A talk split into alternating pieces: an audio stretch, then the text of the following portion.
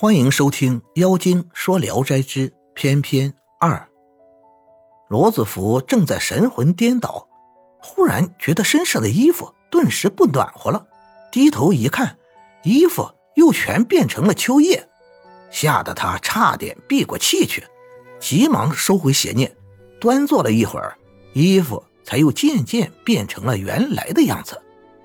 他心里暗自庆幸，两个女子都没有看见。过了会儿，罗子福给花城劝酒时，又用手指去挠他的掌心。花城坦然地说笑着，一点儿也没知觉。罗子福心神不安时，衣服又变成了叶子。过了一阵子，才又变了回来。他只得羞愧地打消了杂念，再也不敢妄想。花城笑着说：“你家小郎君。”太不正经了！如果不是醋葫芦娘子，恐怕他早就跳到云间里去了。偏偏也笑着说：“轻薄东西，就该活活冻死。”两人拍掌大笑起来。花城离席说：“小丫头醒了，恐怕要把肠子都哭断了。”偏偏也起身说：“贪图勾引人家的男人，就忘了小江城哭死了。”花城离去后，罗子福害怕被翩翩讥笑谴责，但偏偏仍和平常一样对待他。住了不久，节令已到了深秋，寒风阵阵，霜叶降落。偏偏捡拾落叶，储藏起来，准备过冬。见罗子福冻得瑟瑟发抖，便拿了个包袱，到洞口去抓白云，续成棉衣。罗子福一穿上，感觉温暖的就像真的棉衣一样，而且非常轻快。过了一年，偏偏生了个儿子，非常聪明漂亮。罗子福天天在洞里逗弄婴儿取乐，但他常常想起家乡，便恳求偏偏一同回去。偏偏说：“我不能跟你去，要不你自己走吧。”拖延了两三年，儿子渐渐长大，于是就和花城结成了亲家。罗子福担心叔叔已经老了，没人照顾，偏偏说：“叔叔固然已经高龄，但庆幸还比较强健，用不着你挂念。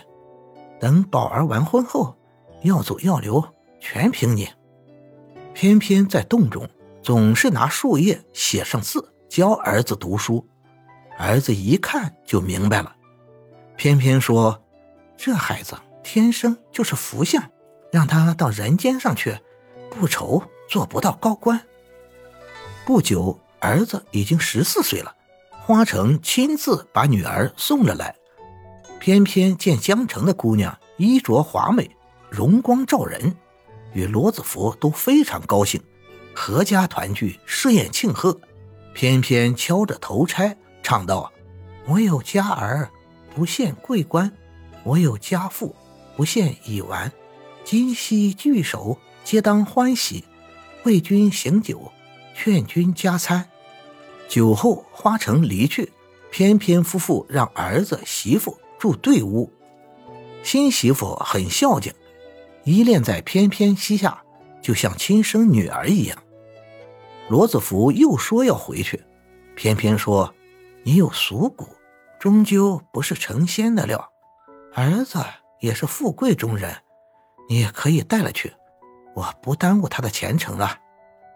新媳妇正想回家跟母亲告别，花城已经来了，儿女恋恋不舍，热泪盈眶。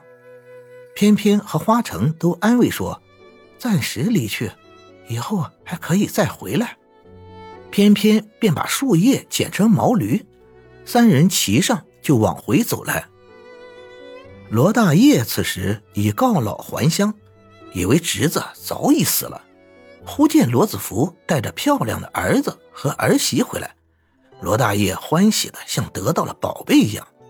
罗子福三人进入家门，分别看了看自己的衣服，又都变成了芭蕉叶，扯破一看。里面的棉絮像蒸汽一样四散了，于是三人重新换了衣服。后来罗子福想念翩翩，带着儿子回去探望，只见黄叶满路，白云迷失洞口，再也找不到踪迹，只得流着泪返了回来。感谢您的收听，您的支持是我持续创作的最大动力。如果喜欢，请点击关注订阅。朋友们，我们下期再见。